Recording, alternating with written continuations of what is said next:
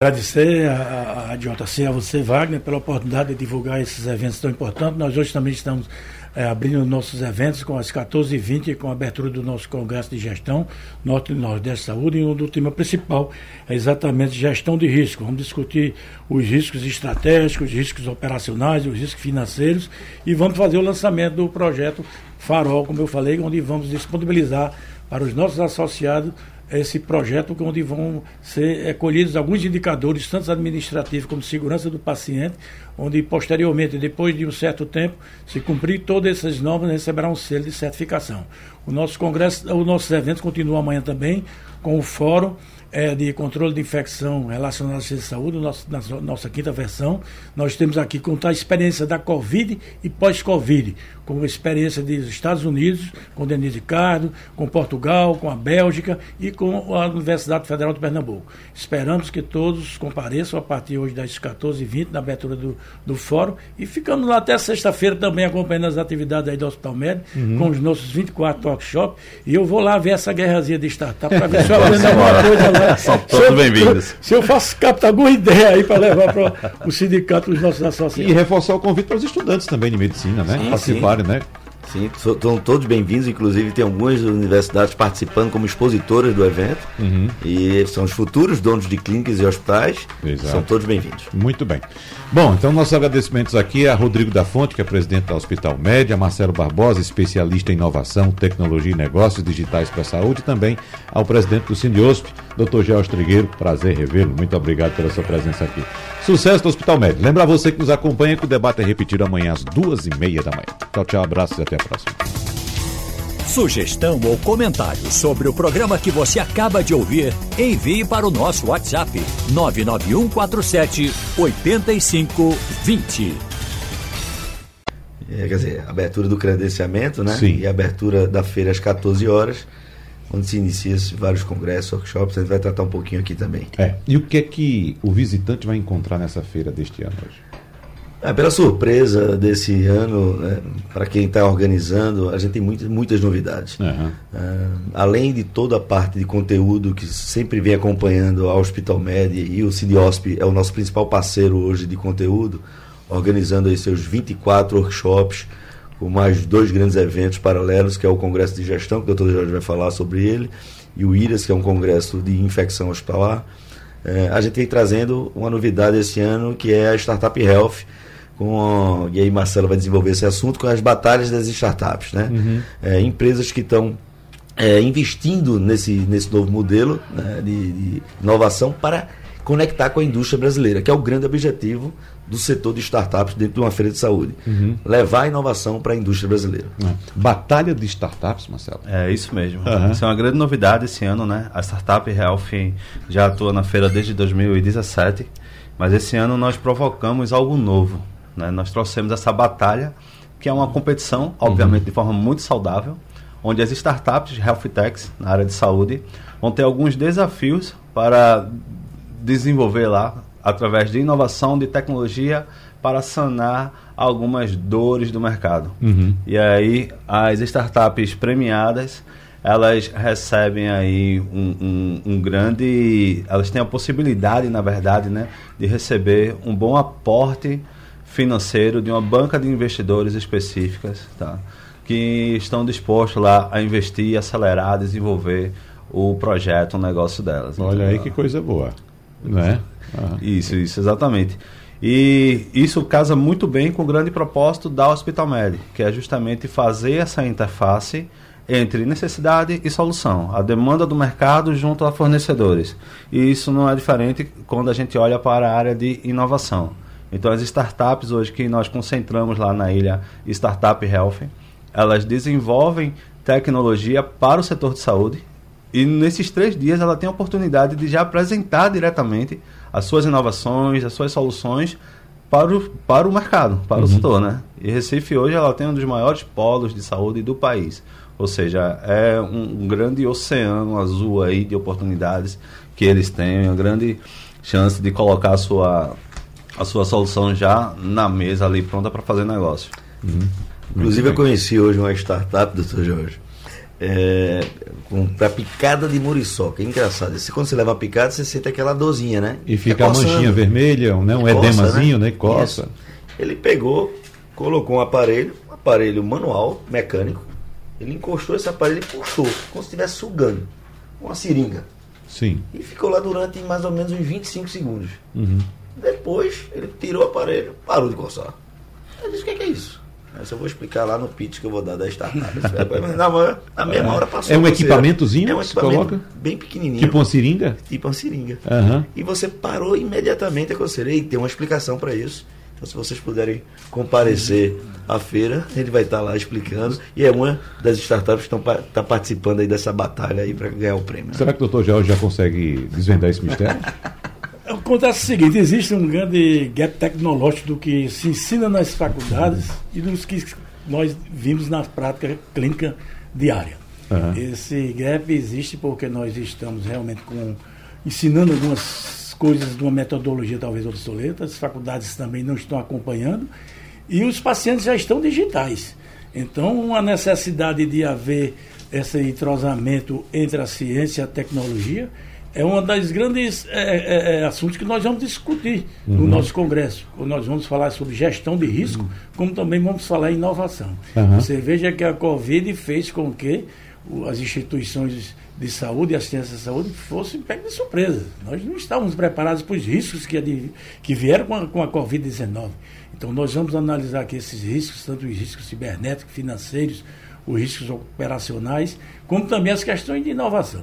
Como eu estava falando, é, essas startups, é, essa, hoje eu estava vendo, hoje nessa semana estava vendo um, um artigo, onde já está se preconizando em alguns países, principalmente Canadá e, e outros países mais avançados, uma fusão do ensino principalmente no bacharelado, envolvendo tanto a engenharia, a medicina e a enfermagem. Por que uma escola de medicina? Por que uma escola de enfermagem? Por que uma escola de saúde separada e não unificada? Fazia os três anos junto, depois faria sua especialização, depois sua residência. Não adianta você estar preparando, é, criando cursos, por exemplo, aqui no Brasil, em 2020, nós já tínhamos mais de 300 faculdades de medicina com uma população de 212 milhões de habitantes. Você só perde mesmo para a Índia, quando na China eu tenho 200 cursos de medicina para 1 bilhão e 400 milhões. Então o que se tem que fazer é, é direcionar o que se está se vendo na prática o que está se ensinando nas nossas faculdades. Uhum. O Rodrigo traz uma novidade, que ele não quer dizer o que é, talvez, mas que os estudantes de medicina não sabem disso. Eu não sei qual é a tecnologia que está sendo usada, se é o anestésico que está sendo aplicado, se é o laser que está sendo aplicado. Eu sei que tem que associar praticamente com a inteligência artificial. Sim, a gente tem que realmente partir para esse tipo de, de, de, de, de, de ensinamento aos nossos estudantes de medicina, como os estudantes de saúde. Hoje, com a telemedicina, telediagnóstico, com, com a teleconsulta, os profissionais de, enfermagem, os profissionais de fisioterapia, estão todos envolvidos nesse assunto. É um dos assuntos, por exemplo, que nós vamos discutir também no nosso fórum de controle de infecções relacionadas à assistência de saúde, é a Covid longa, as sequelas que ficaram pós-Covid. Isso envolve uma, uma, equipe muito profissional, não é só o médico. Então, hoje, um enfermeiro, um fisioterapeuta, um terapeuta ocupacional, ele pode desenvolver algumas ações à distância onde possa melhorar esses pacientes que não estão com acessibilidade aos grandes centros de saúde. Eu posso fazer uma fisioterapia direcionada lá no interior do, do, do Amazonas, eu posso fazer um atendimento de, com a consulta de enfermagem, uma enfermeira pode colocar um aparelho de ultrassom e o médico dá o diagnóstico à distância. Então, essas coisas têm que se trazer para a realidade. Um evento desse que tem como tema a inovação, você vai ter uma batalha de startups. Nós estamos com um congresso Exatamente que o termo é gestão de risco e inovação. Como pode ser essa inovação? Pode ser uma inovação radical, pode ser uma incrementação, ou seja, inovação incremental, e pode ser uma disruptiva, ou seja, aquele choque, aquela transformação imediata. Mas nós estamos preparados para isso? Nós não estávamos. É uhum. certeza que, ah, por exemplo, o risco financeiro que nós enfrentamos até o momento ainda não houve recuperação no, nos hospitais. Quando a gente fala em hospitais, a gente tem que entender que 80% a 90% dos hospitais do Brasil ele não tem 100 leitos, é de 50 a 100 leitos. Quando se fala ah, os grandes hospitais, os grandes centros de saúde, talvez agora não, porque com essa integração tecnológica, com esse desenvolvimento da telemedicina, aplicação da inteligência artificial, é, a criação de novos mecanismos de diagnóstico tratamento, a gente possa avançar no nosso ensinamento. Mas tem que se repensar esse novo currículo do ensinamento é, da, da, da, medicina, porque uhum. isso é irreversível. A tecnologia é. veio para ficar na é. saúde. Doutor Jorge, a gente vai falar ainda um pouco mais a respeito dessa questão uh, educacional, também que é muito importante, a preparação dos nossos profissionais, mas eu queria saber qual o papel do setor hospitalar na Hospital Médio. Pelo que você está falando, estou entendendo que é um papel bastante ativo também, né? Pois bem, há 11 anos o Sindicato dos Hospitais e Estabelecimentos de Saúde realizou o primeiro congresso de gestão Norte uhum. e Nordeste, já com uma perspectiva de um crescimento para toda a nossa região. Atrelado a isso, já tinha lá no primeiro evento o, a fase embrionária do que seria a maior feira Norte e Nordeste de insumos, equipamento, relacionamento com fornecedores e prestadores, e que é hoje, está, não, com certeza, a segunda maior do Brasil, que é o Hospital Médico, que está fazendo 10 anos. O sindicato no 11 Congresso e o Hospital Médico na sua décima edição. Então, nós somos cofundadores, co-participantes. Então, desde o início, desde a gestão do doutor Mardônio, que ele vem, vinha, infelizmente ele já foi a óbito, ele vinha incentivando essa integração de prestadores, fornecedores e a parte de eventos educacionais. E aí nós assumimos há, há cinco anos a direção do, do Sindiós, temos aí mais quatro anos, nós modificamos o estatuto, não pode ter reeleição, porque no ficado perpétuo eu acho que a inovação e a renovação é importante em qualquer setor. Então nós estamos junto aí nessa parceria, já 10 anos de Hospital Médico, fazendo os nossos eventos, como foi dito pelo Rodrigo. Nós vamos fazer 24 workshops de todo o treinamento para a parte operacional, estratégica e tática, e vamos realizar esses dois grandes eventos. E estamos sempre é, juntos nos nossos eventos, nas divulgações. Eu acho que o que nós precisamos mais aqui, e, e eu vejo a, a Insight, que a empresa atual de, de, de, de Tatiana, de Carol e de Rodrigo, numa batalha hercúlea mesmo, porque o centro de convenções com algumas condições precárias ainda. De, de, de, de, ficou pequeno, antigamente dizia que ia ser um elefante branco, mas hoje ele está pequeno para Pernambuco, mas precisa de uma infraestrutura melhor. Nós não temos assim. Se você tem a ideia, você tem uma abertura de uma feira em São Paulo, que é a primeira do Brasil, está lá ministro, governador, prefeito, secretário. Você com 10 anos de feira aqui, não, uma autoridade não vai prestigiar a abertura uhum. dessa feira.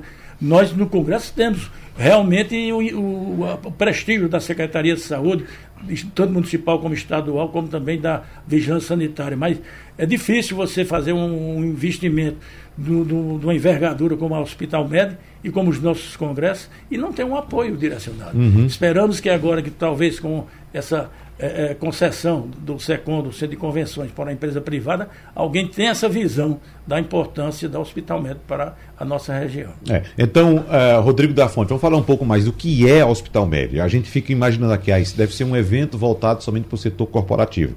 Mas o doutor Gérard levanta um ponto muito importante, né? A necessidade de inclusão da academia também nessa discussão sobre tecnologia a serviço da saúde. Bem, a Hospitalmed, a princípio, é uma feira de negócios que atende toda a cadeia do setor médico hospitalar, seja ela privada, com a presença totalmente ativa dos sindicatos hospitais, seja ela pública, para essa grande troca de experiência. Né? Então, a gente, por exemplo, a gente convida todos os anos a MUP. A MUP vai estar lá com o stand. Uhum. É, Patriota deve estar hoje lá na abertura é, do evento, porque a gente tem essa interface de um, de um setor que está sempre investido na ponta que é o setor privado, para que ele possa mostrar o que está acontecendo para o setor público e aí você tem esse ganho de toda a sociedade. Além de todos os workshops, congressos, fóruns, é, você tem muito lançamento de produto dentro de uma feira de negócios. E o mais importante é o, a, a sensação de você conseguir falar diretamente com o dono da empresa, do fornecedor, para que você possa comprar aquele produto em um preço mais acessível. Então a feira também te proporciona isso, você conseguir um desconto maior. Uhum. E todas essas feiras, é, o propósito inicial sempre foram esses. E a Hospital Médio hoje já é uma feira nacional. A gente recebe visitantes do Rio, Tocantins, Espírito Santo e, é claro, obviamente, o Nordeste. Então se tornou hoje já um segundo encontro nacional. O primeiro é no primeiro semestre, em maio, é, e nós somos o segundo grande encontro do setor de saúde. Então é isso, é uma feira é, que envolve vários segmentos, né, como a gente bem colocou aqui, tem a área de inovação, tem a área da academia. E quando você fala em academia, a academia de fato ela tem que estar muito próxima da indústria. Hoje o professor, ele com os alunos, ele teve a ideia. Mas em vez de já publicar essa ideia, por que não pesquisar? Para saber se essa ideia não daria uma patente, por exemplo, uhum. uma inovação. Então, ao invés dele publicar aquela ideia, ele pode fazer o registro daquela patente. Isso e aí, é importante. Sim, publicar. É, a inovação ela tem um princípio básico que você tem que patentear a inovação, né, para ter valor. Né? E aí a gente inclusive tinha, é, há uns cinco anos atrás, a gente fez um programa de rádio falando sobre propriedade intelectual, é algo muito pouco falado ainda no Brasil. Uhum. É, as indústrias brasileiras sequer quer assinar um NDA hoje para poder dividir essa troca com a startup. E esse grande incentivo da Austomed hoje é exatamente esse: é levar a inovação que ainda não está no mercado para a indústria que já está estabelecida e que eles possam ganhar juntos, compartilhar seu, seus, seus negócios. A gente tem vários exemplos, inclusive com marcas fortes. Aqui de Pernambuco, por exemplo, que a gente levou uma startup para conversar com ela, não vou citar o nome pela questão de ética, mas ela não quis assinar o um NDA e queria entender muito daquele produto. Simplesmente pegamos o avião, fomos à Bélgica, sentamos com a mesma empresa e a empresa assinou o NDA e ficou com a patente registrada na Bélgica. Hum. Então, esses são exemplos e... que a gente poderia modificar, né? Detalhe, onde o NDA foi assinado, Rodrigo?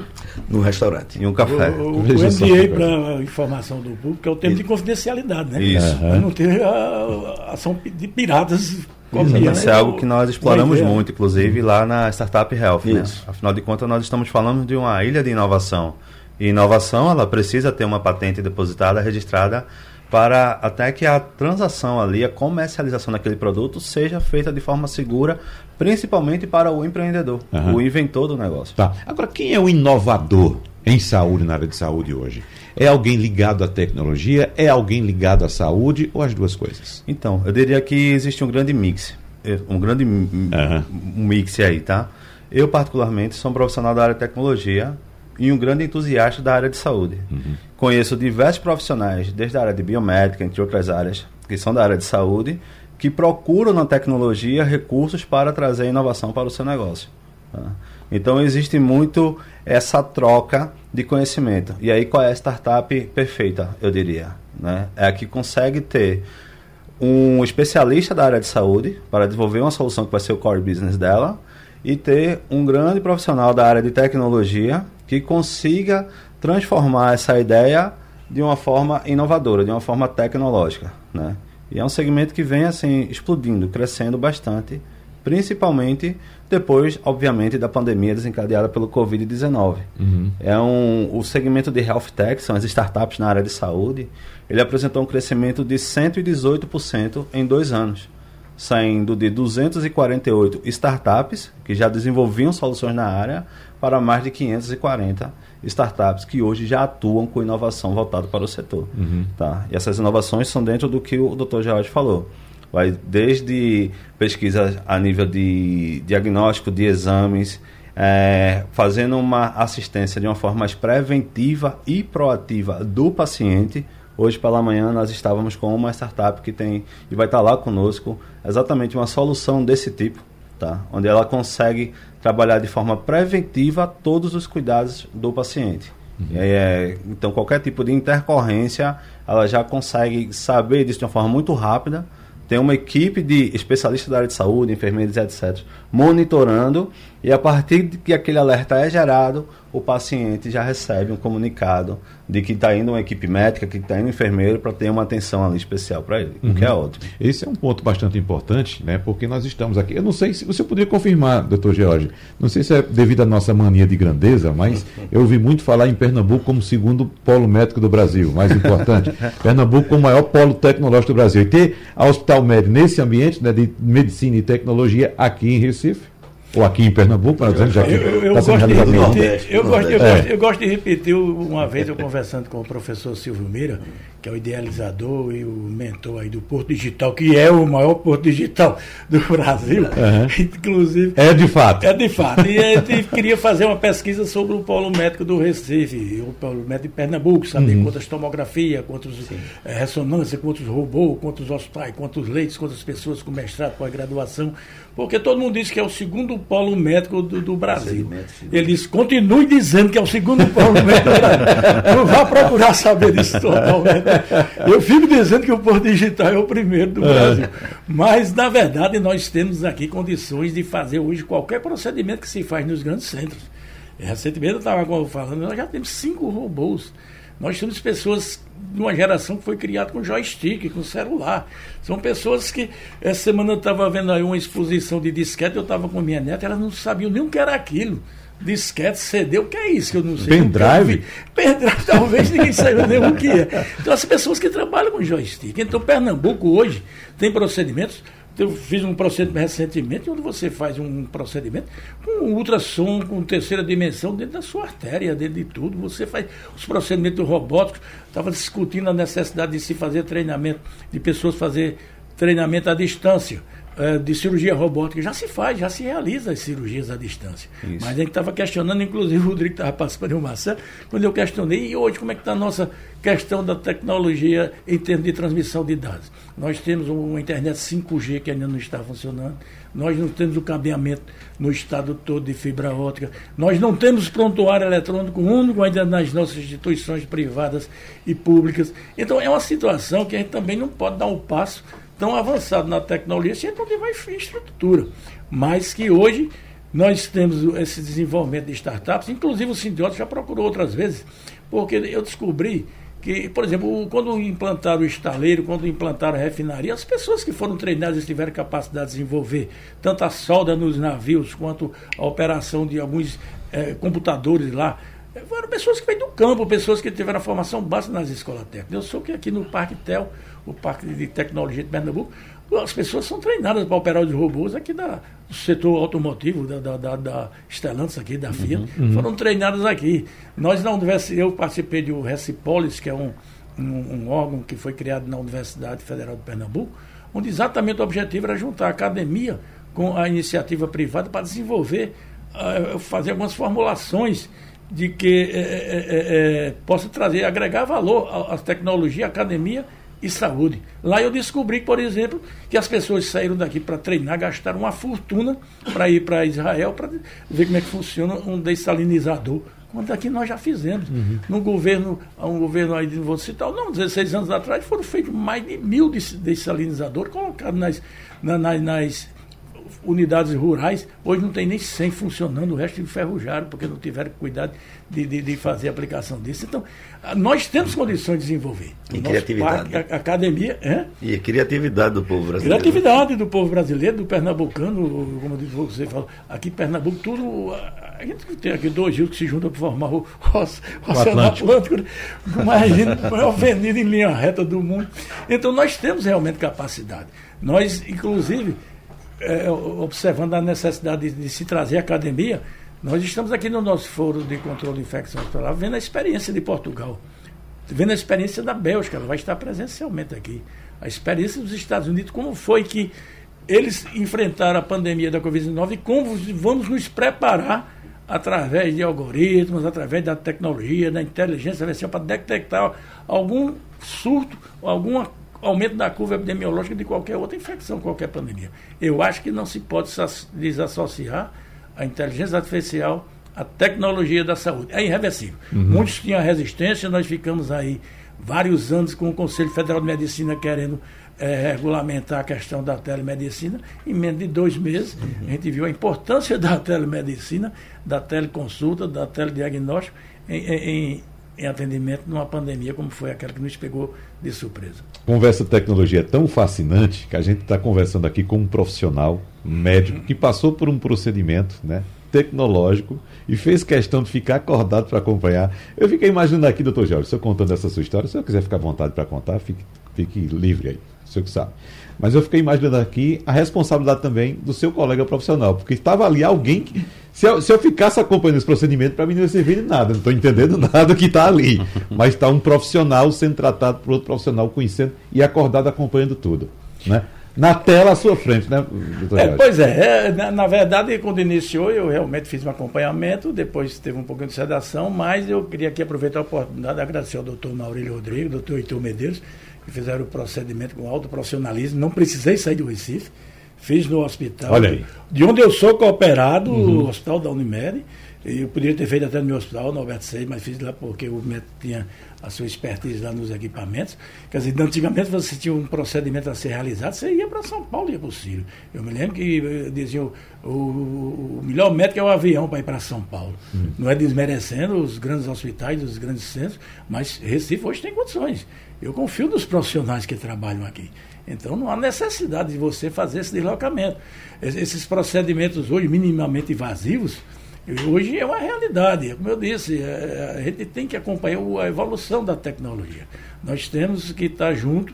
Agora, precisa realmente não desassociar é, a questão do treinamento, da modificação do aprendizado, da realidade que os nossos alunos, que hoje às vezes pagam até 100 mil reais de anuidade nas faculdades privadas, e quando saem para a prática clínica ou a realidade do, do ambiente de atendimento, você não tem condições. O ambiente é outro. O ambiente é outro. Uhum. E aí o Marcelo falou até aqui numa questão da promoção e prevenção à saúde, é que nós sabemos, por exemplo, que hoje você investindo em promoção e prevenção, você evita até quase 80% das pessoas procurarem hospitais. Sim. Mas também não sou preciso fazer o, diagnóstico, o tratamento só robotizado, não, na inteligência artificial. Você não pode substituir o profissional de saúde. É. Ou no telediagnóstico, ou na teleconsulta, uhum. ou na telemedicina. É, é bom é dizer importante. que a telemedicina é de médico. Uhum. Telediagnóstico pode Agora, ser de outro profissional. Me, me permita, doutor George, como é que deve ser feito no entendimento do senhor essa associação? Porque nós temos um, um, público novo chegando nas escolas, né, que já nasceu imerso nessa tecnologia,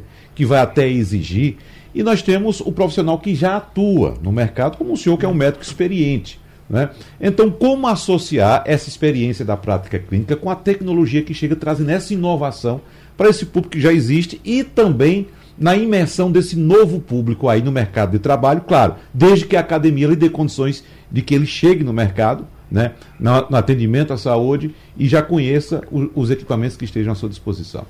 É isso que nós estamos tentando há 10 anos com o Hospital Médico. e, e uns com o nosso Congresso, exatamente. É. Capacitar, mostrar tecnologia, dar a oportunidade deles conhecerem o que tem de mais moderno em termos de, de, de, de startups em saúde, em equipamentos em saúde, em congresso e atualização. Agora, como eu falei anteriormente, a visão hoje é você ter um bacharelado da área de saúde, onde estejam em conjunto todos os profissionais de saúde e os profissionais de tecnologia. Ou seja, você quer fazer engenharia, uh, quer fazer biomedicina, quer fazer engenharia médica, engenharia, medicina nuclear, você quer fazer.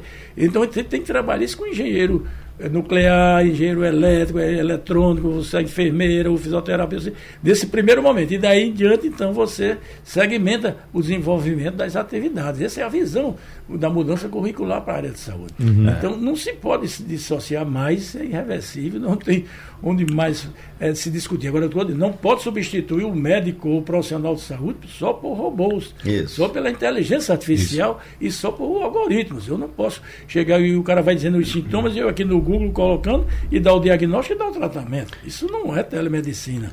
Isso é uma precarização da assistência médica. Mas a gente tem que associar uma coisa com a outra.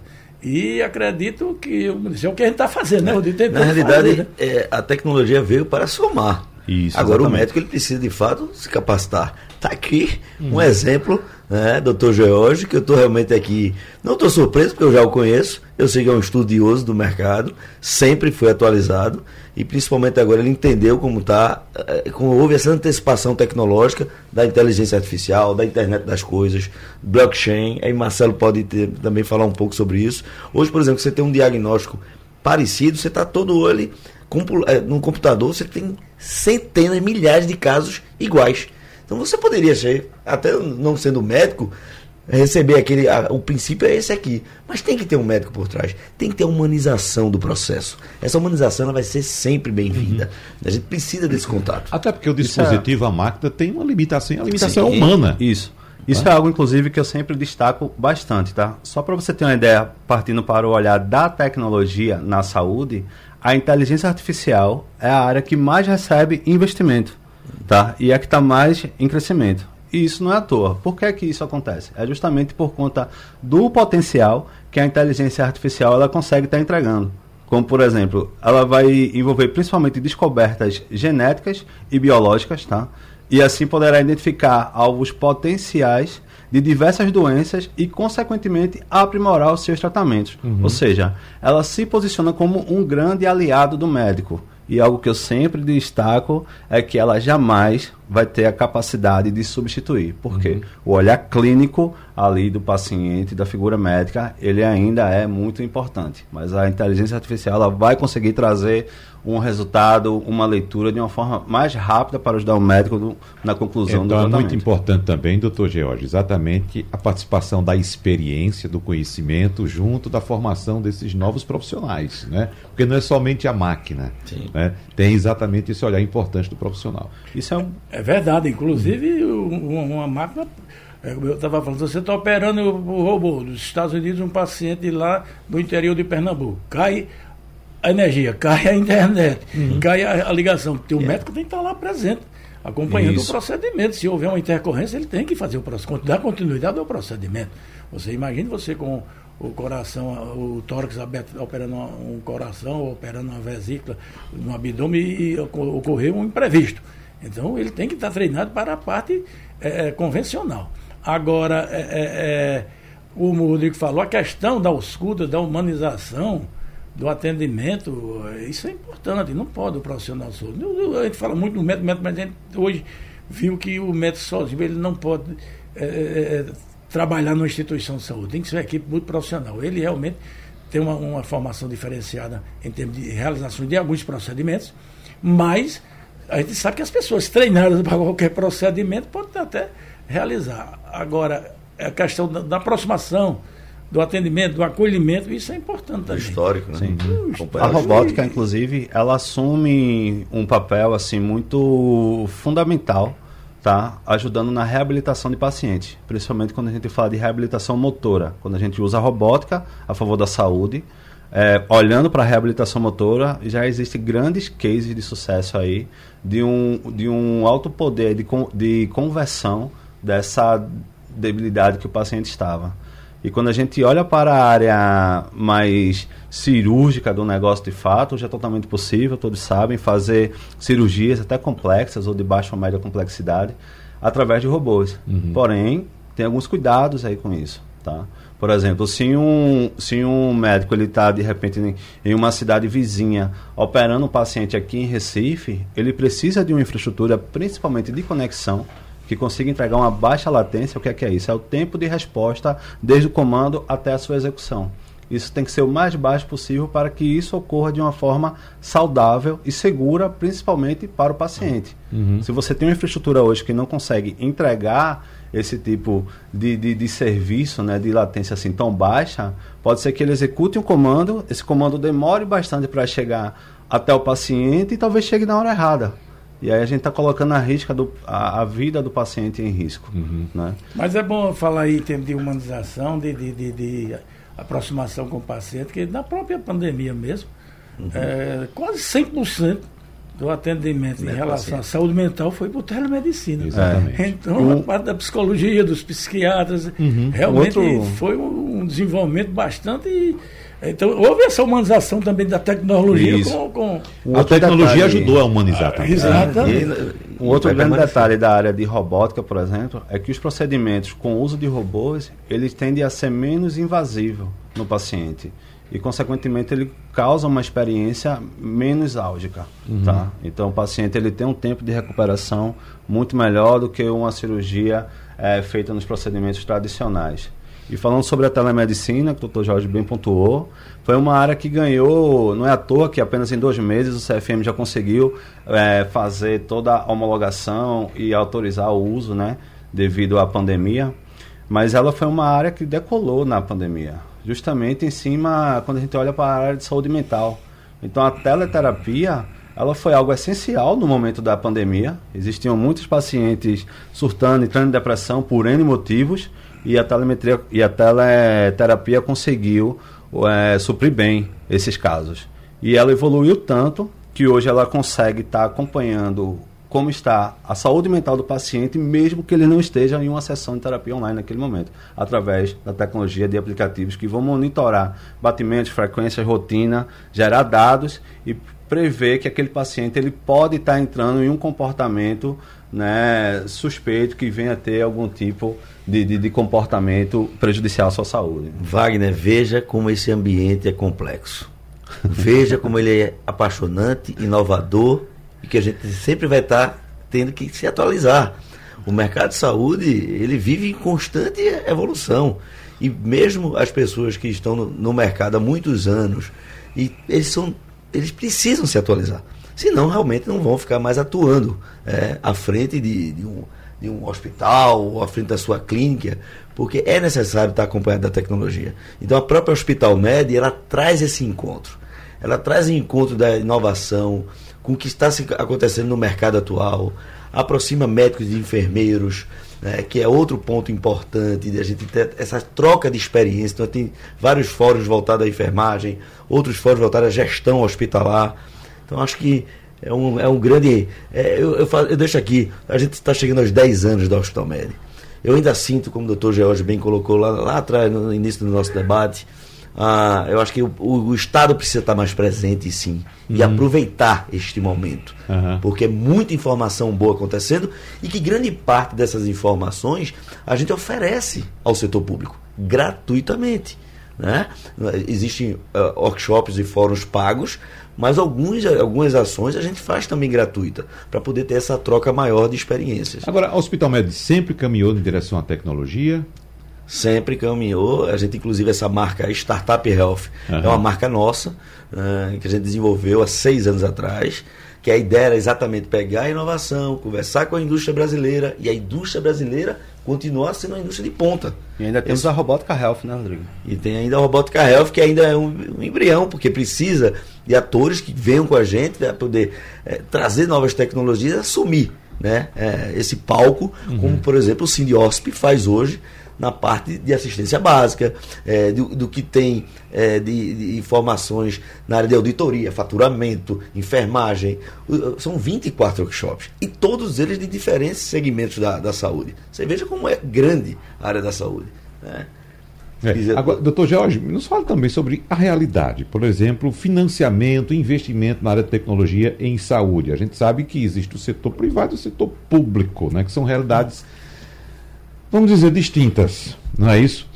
Uh, me diga como é que está esse setor, questão de investimento, questão de, de atenção do setor financeiro à saúde. Esse é um dos assuntos que nós vamos discutir aqui no nosso congresso, hoje à tarde, onde aqui existem os riscos financeiros, que vão desde gestão de riscos financeiros em operação de saúde, como também o risco de fusões e aquisições. Uhum. Nós estamos passando um processo de concentração e verticalização de instituições de saúde. Perfeito.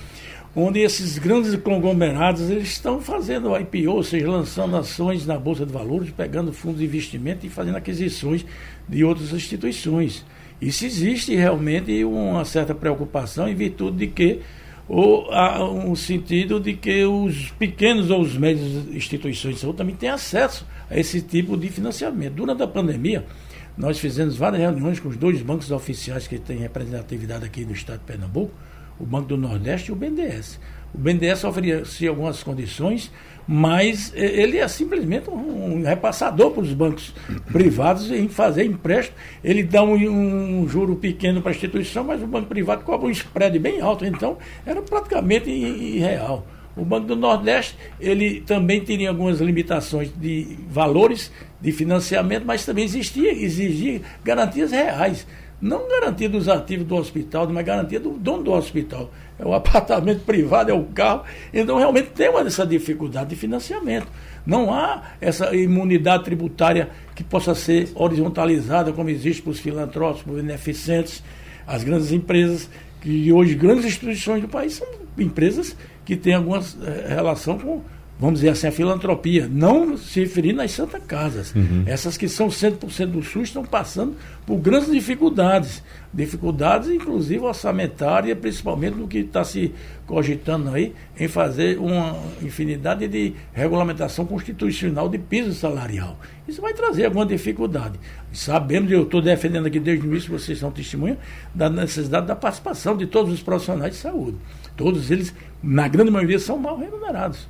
Então precisa de uma remuneração. Mas tem que saber de onde nós vamos retirar esse, esse, esse, esse, esse recurso. Esse recurso, esse custeio, como está na própria PEC 222, que diz, tem que dizer a fonte de custeio Isso. para se fazer a, a, a, o aporte para financiar. Uhum. Nós hoje aqui no Recife, nós temos o maior ISS da região. Nós temos aqui no Recife mais de 16 mil cirurgias represadas durante a pandemia.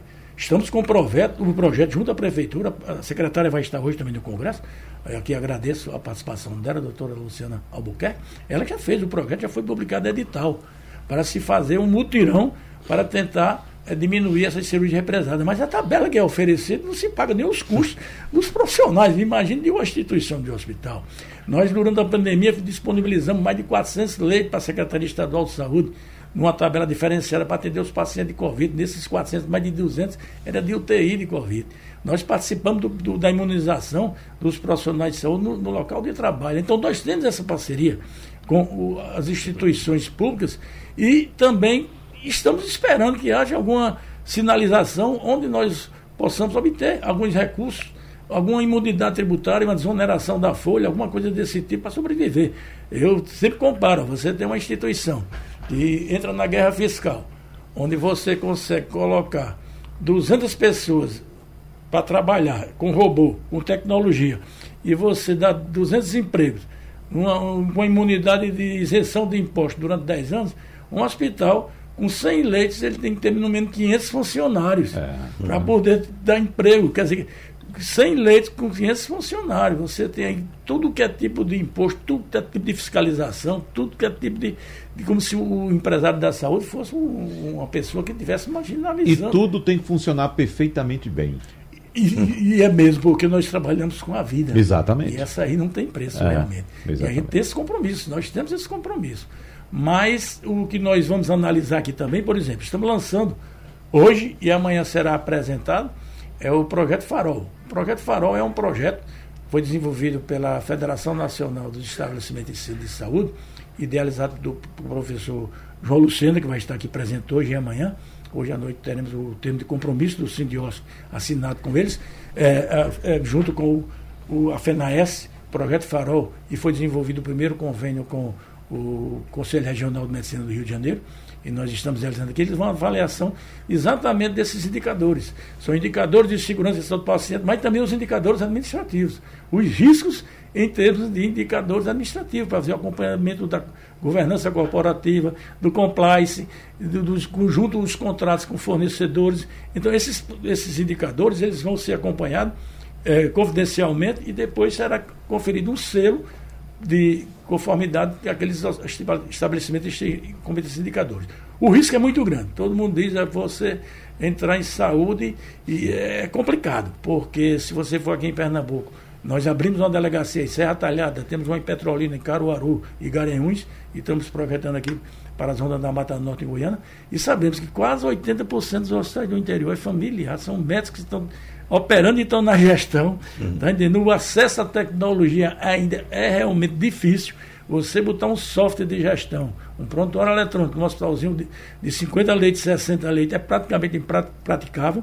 Hoje a, a, a MV está lançando também aqui um programa que é exatamente é, é, sobre segurança do paciente também no, no, no, no, nosso congresso.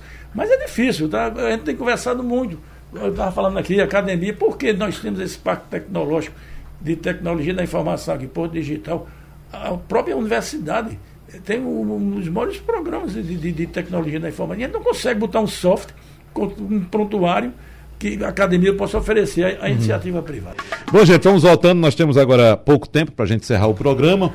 Então vamos correndo, trazendo as últimas informações a respeito da Hospital Med. E a gente começa encerrando esse bloco, agora, na verdade, o debate também com Marcelo Barbosa, trazendo as, as informações que você julga importantes para quem está participando da.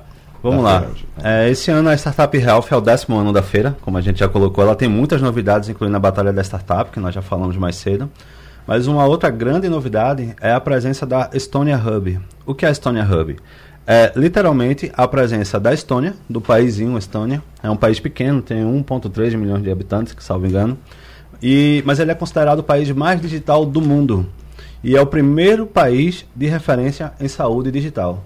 Então, hoje, esse ano, a Hospital Med conseguiu trazer a Estônia Hub para ter uma presença na Startup Health, falando sobre todo esse programa de digitalização na saúde, tá? É, e vai estar tá levando um conteúdo lá bem inovador para todos os empreendedores e startups. Então você que tem uma startup, que é um entusiasta da área de saúde, que é um empreendedor, não deixa de nos visitar, passa lá na Startup Health, que a gente vai ter muita novidade e muito conteúdo para vocês. Tá? Rodrigo da Fonte. 19 a 21 de outubro. Hoje, começa hoje. Começa hoje. Começa né? hoje o Hospital Médico. E vai a partir das 14 horas. Sexta. Vai até sexta-feira, de 14 às 20 horas. Uhum. Fora os congressos, workshops. Vou deixar essa última palavra para o Dr. George, que ele já vai convidar agora para o congresso. As inscrições para participar. As inscrições www.hospitalmed.com.br. Uhum. Se não conseguir fazer um site, você pode ir lá na hora, você preenche também, já faz, já, já consegue entrar na feira. No local pode fazer também. Pode fazer então. também. Não é isso? Doutor George Trigueiro. É, agradecer a, a JC, a você, Wagner, pela oportunidade de divulgar esses eventos tão importantes. Nós hoje também estamos é, abrindo nossos eventos com as 14h20, com a abertura do nosso Congresso de Gestão, Norte e Nordeste Saúde, e um do tema principal é exatamente gestão de risco. Vamos discutir os riscos estratégicos, os riscos operacionais, os riscos financeiros, e vamos fazer o lançamento do projeto Farol, como eu falei, onde vamos disponibilizar para os nossos associados esse projeto onde vão ser colhidos alguns indicadores, tanto administrativos como segurança do paciente, onde posteriormente, depois de um certo tempo, se cumprir todas essas normas, receberá um selo de certificação. O nosso congresso, os nossos eventos continuam amanhã também com o fórum é, de controle de infecção relacionada à ciência de saúde, nossa, nossa quinta versão. Nós temos aqui contar a experiência da Covid e pós-Covid, com a experiência dos Estados Unidos, com Denise Ricardo, com Portugal, com a Bélgica e com a Universidade Federal de Pernambuco. Esperamos que todos compareçam a partir hoje das 14h20, na abertura do, do fórum, e ficamos lá até sexta-feira também acompanhando as atividades aí do Hospital Médico, uhum. com os nossos 24 workshops, e eu vou lá ver essa guerrazinha de startup para ver se eu aprendo alguma coisa lá. São todos bem-vindos. Se eu faço captar alguma ideia aí para levar para o sindicato dos nossos associados. E reforçar o convite para os estudantes também de medicina, né? Sim, Participarem, sim. né?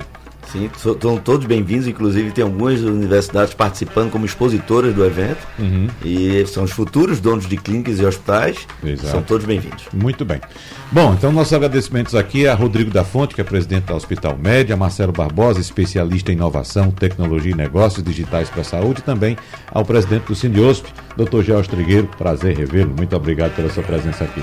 Sucesso do Hospital Médio. Lembra você que nos acompanha que o debate é repetido amanhã às duas e meia da manhã. Tchau, tchau, abraços e até a próxima. Sugestão ou comentário sobre o programa que você acaba de ouvir, envie para o nosso WhatsApp 99147 8520.